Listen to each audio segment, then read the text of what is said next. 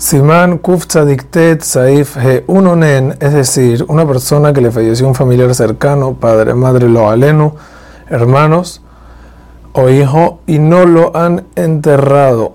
Está patur de cumplir todas las mitzvot AC. No puede hacer averot, pero no está obligado a cumplir mitzvot AC.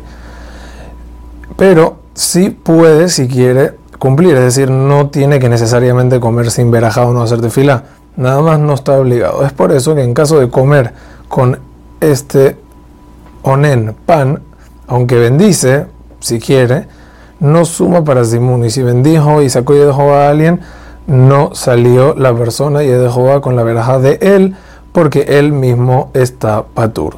Hazak o Baruch.